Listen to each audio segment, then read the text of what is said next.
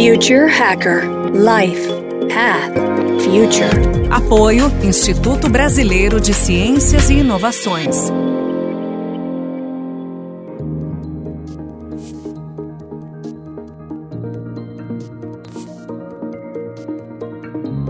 Olá pessoal, bem-vindos de volta aqui ao segundo bloco do papo muito legal com o Felipe Namonier, o Chief Operating Officer da Startse no Vale do Silício.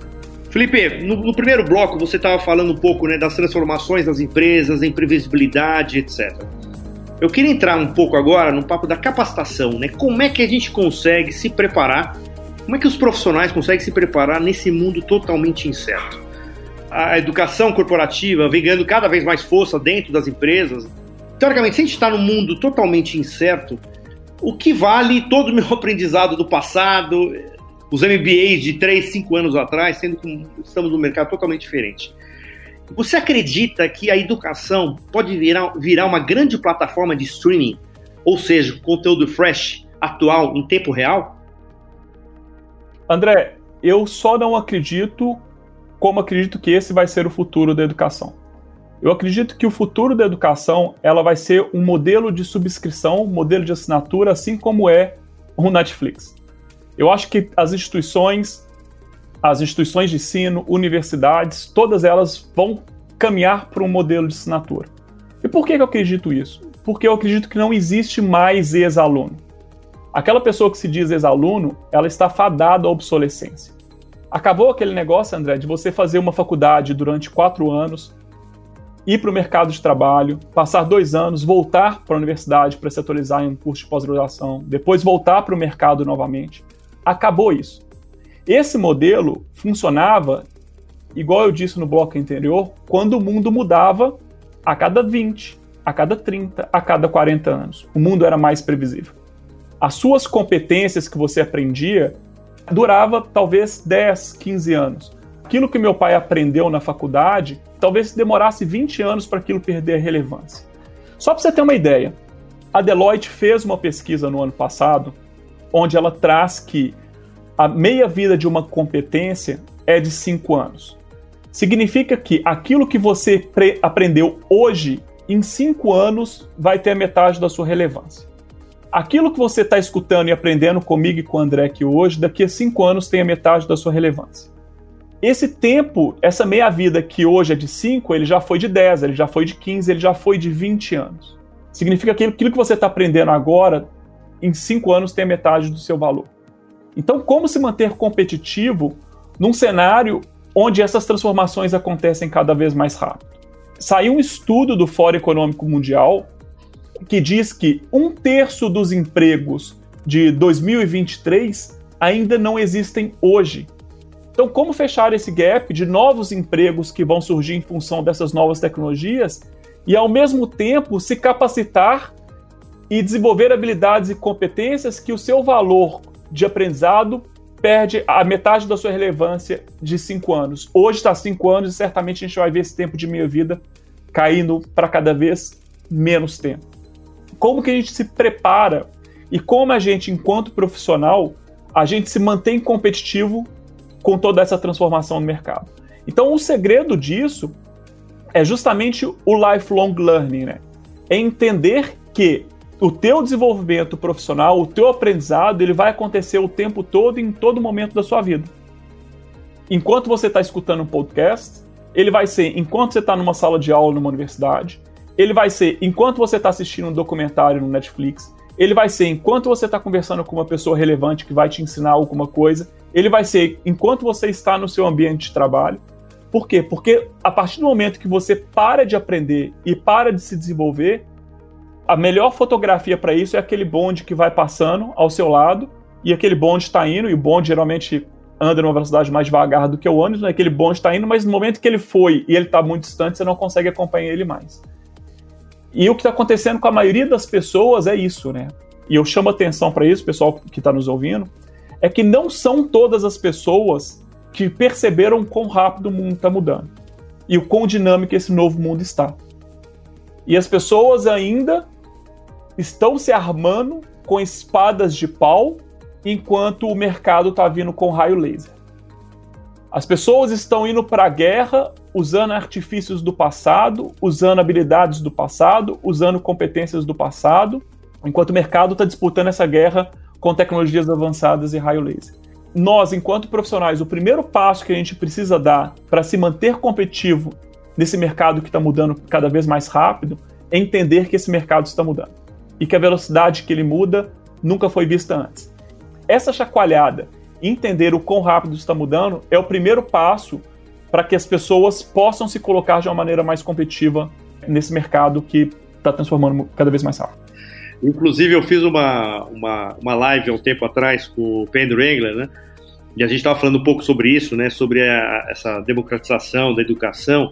E é impressionante, porque assim, isso aí você traz uma população para o game de novo, né? Quer dizer, ou seja, enquanto hoje você tem uma pequena elite é, de acesso a informações de ponta, com esse tipo de metodologia, posso dizer assim, que é essa democratização da, da educação, você traz todo mundo para o game. Muda totalmente a relação assim das melhores cargos estão apenas nas melhores universidades, quer dizer, você muda totalmente essa relação. Né? E aí eu já, já daria uma, uma, uma pergunta para você, que é exatamente qual é o papel das universidades? Vai ser um palco de debates? O que, que você acredita que seria o papel da universidade nesse contexto que você está passando? André, essa é a grande discussão, né? Eu tive a oportunidade de estudar numa das melhores universidades americanas e a universidade e essa universidade é a Universidade de Berkeley, né? Ela é, ela está entre as melhores universidades não só aqui do Vale do Silício, mas dos Estados Unidos. E esse é o grande dilema, o papel das, das universidades nesse futuro da educação. Você pode pegar, a gente pode trazer aqui nesse podcast, podemos juntar os maiores pensadores do mercado educacional no mundo e ninguém sabe qual é o futuro. Mas as pessoas, todos eles estão conformados no modelo, no modelo do passado. As universidades estão no século XIX, os estudantes no século XX e a tecnologia no século XXI. Então existe um descompasso muito grande em casar todo esse jogo. O papel que a universidade precisa desempenhar no futuro é o papel de como criar um ambiente que de consiga democratizar a educação. Hoje a educação, principalmente aqui nos Estados Unidos, é uma educação, a educação universitária é uma educação muito elitizada, principalmente quando a gente está falando das melhores universidades do mundo. Como criar um ambiente onde você consiga dar mais acesso às pessoas, você consiga trazer mais inclusão para as pessoas para esse novo mundo e consiga criar um ambiente de um formato diferente que ele possa ser híbrido e quando a gente diz híbrido, ele possa ser parte do conteúdo ser online, parte do conteúdo ser offline, principalmente o offline naquele momento de experiências e troca entre os alunos. Parte desse, dessas trocas poderiam ser, acontecer de forma online. Então, quando a gente fala sobre o futuro da, da educação, a gente precisa discutir justamente o formato e o modelo. O Andreessen Horowitz, que foi inventor do primeiro navegador da história, né, o predecessor do Internet Explorer, do Chrome, que foi o Netscape. Ele inventou o Netscape, ele inventou o navegador da internet. O Andreessen é um cara muito respeitado aqui no Vale porque ele foi também o cara que fez o IPO, conseguiu fazer o IPO do Netscape. E ele escreveu, logo no início da pandemia, um manifesto sobre a importância da nossa sociedade pensar a respeito de alguns assuntos que a gente negligenciou, e um deles foi a educação. A sociedade americana ela foi muito boa em escalar várias coisas. Foi muito boa em escalar e democratizar o computador, foi muito boa em escalar e democratizar os smartphones, foi muito boa em escalar e democratizar os veículos, os carros, os eletrodomésticos, tudo que é tecnologia. Mas foi muito ruim em escalar e democratizar a educação. Segundo o Andreessen, a última transformação significativa no mercado educacional, na indústria de educação, foi na década de 50 com o advento do ensino Montessori nesse universo. Então o que se discute hoje é justamente isso, como que a gente cria um ambiente onde as escolas, as universidades do passado, as universidades do século XIX, a grande maioria delas fundadas no século XIX, principalmente aqui nos Estados Unidos, consiga se atualizar e entender essa nova dinâmica do mercado e deixar de ser elitista e conseguir democratizar num preço que seja acessível e consigam impactar mais pessoas. Porque uma das coisas que a educação faz e faz com muita força é justamente esse processo de democratização. Vamos dar um pulo da parte de educação para as enterprises. Você acredita que no futuro, não no futuro daqui a três anos, daqui a 10 anos, 15 anos, você acredita ainda no modelo de grandes enterprises? Ou você acredita que talvez é, seja uma, uma rede complexa de pequenas empresas conectando pessoas e competências? Qual, qual é a tua visão do ponto de vista de, de médio prazo das grandes enterprises? É uma boa pergunta, André. Eu acredito que as, as grandes empresas do futuro, que já é o presente, né? É, é, impressionante o quanto a gente fala do futuro estando no presente sem perceber que estamos vivendo o futuro. As grandes empresas hoje do mundo são empresas de tecnologia e vão continuar sendo. O próprio Mark Andreessen disse há 10 anos atrás que software iria comer o mundo. E de fato a tecnologia está comendo o, o mercado, porque toda empresa hoje é ou precisa ser uma empresa de tecnologia. E hoje, quando a gente olha as grandes organizações, a gente vê que na, no topo da pirâmide, as 10 empresas mais valiosas, as 10 marcas mais valiosas do mundo, certamente 8 ou 9 dessas 10 são empresas de tecnologia. Então, André, eu acredito que as grandes organizações vão continuar existindo e existem cada vez mais um processo de consolidação de vários mercados. As pessoas que estão nos ouvindo acompanharam duas semanas atrás Apple batendo, batendo um recorde de valuation, batendo mais de 2 trilhões de dólares. E a Apple tem em caixa 200 bilhões, quase 200 bilhões de dólares para gastar.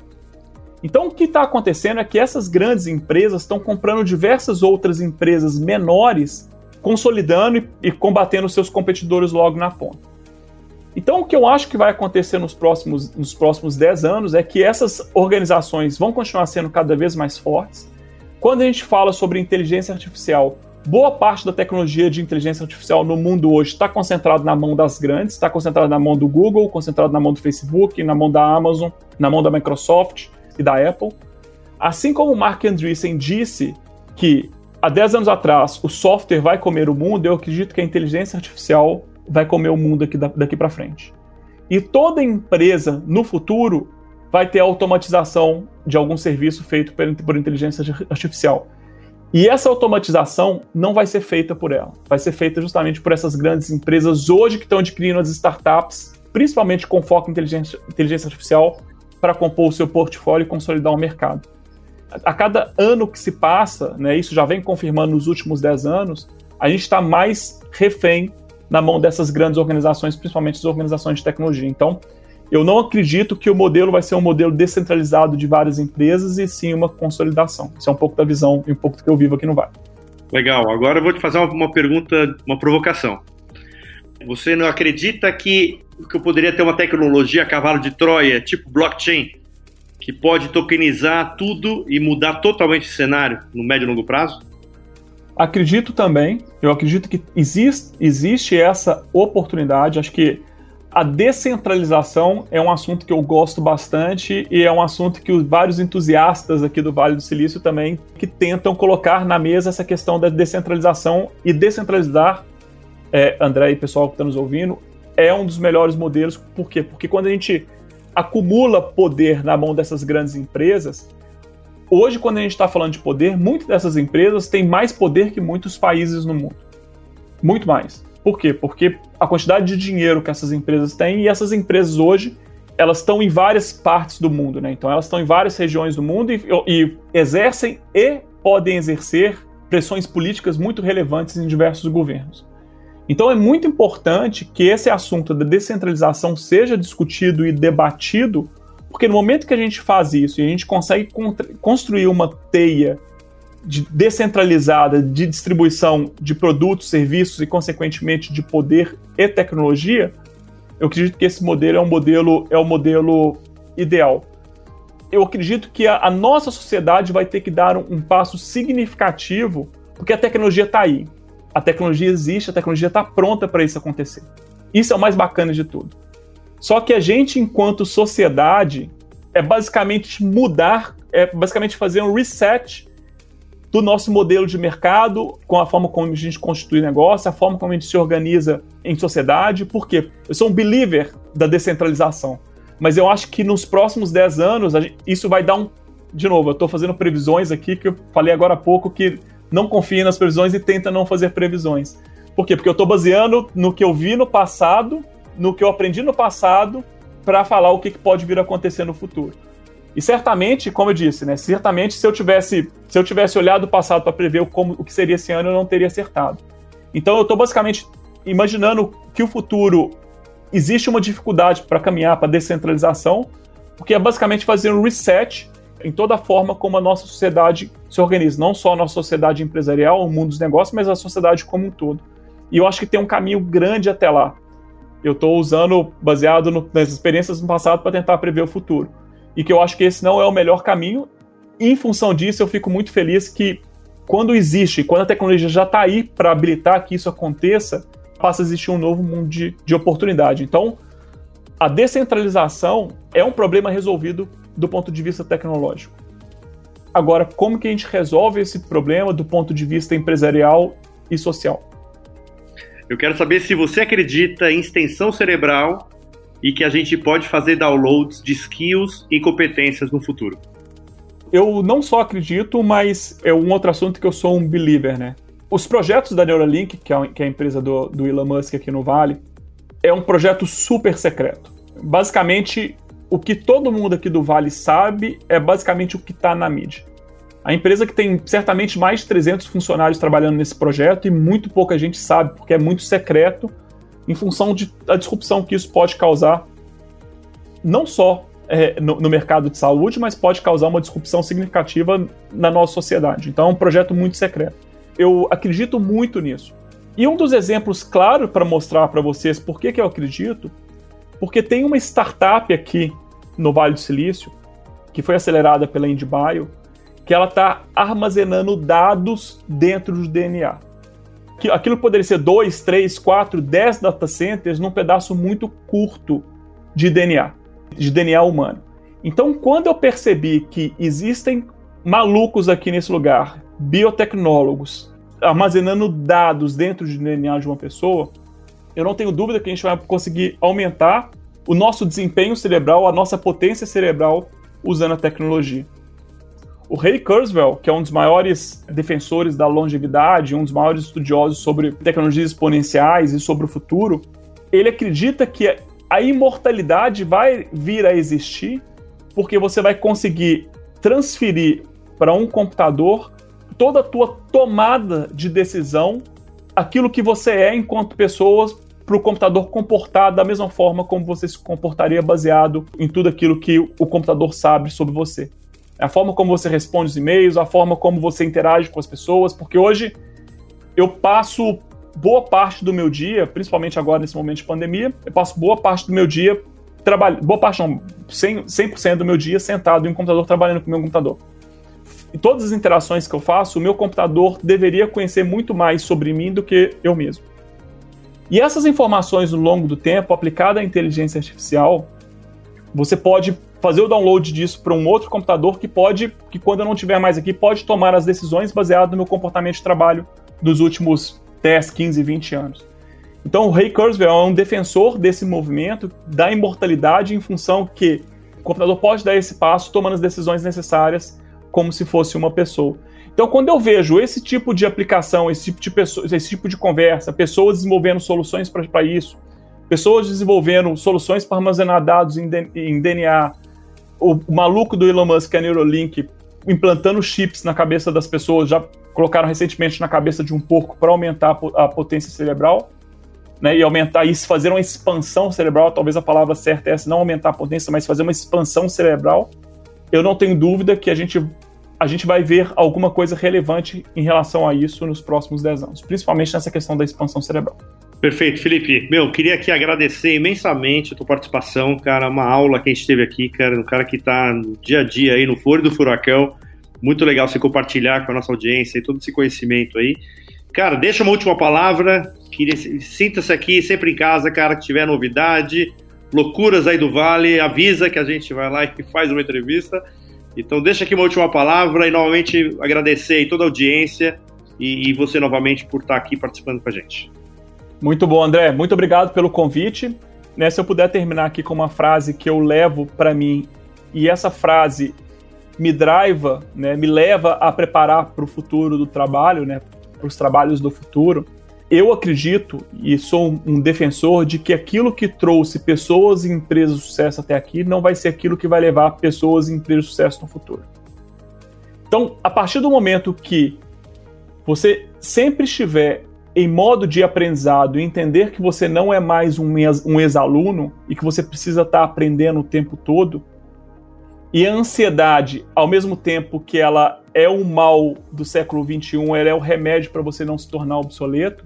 Se você tem isso dentro de si, certamente você não vai ser um profissional que vai perder a sua relevância, porque você vai estar tá sempre correndo atrás e sempre se aperfeiçoando e sempre preparado para qualquer lugar que os ventos soprarem. Então é isso, muito obrigado, foi muito bom participar desse podcast com vocês e espero poder participar nas próximas vezes também. Future Hacker Life Path Future. Apoio Instituto Brasileiro de Ciências e Inovações.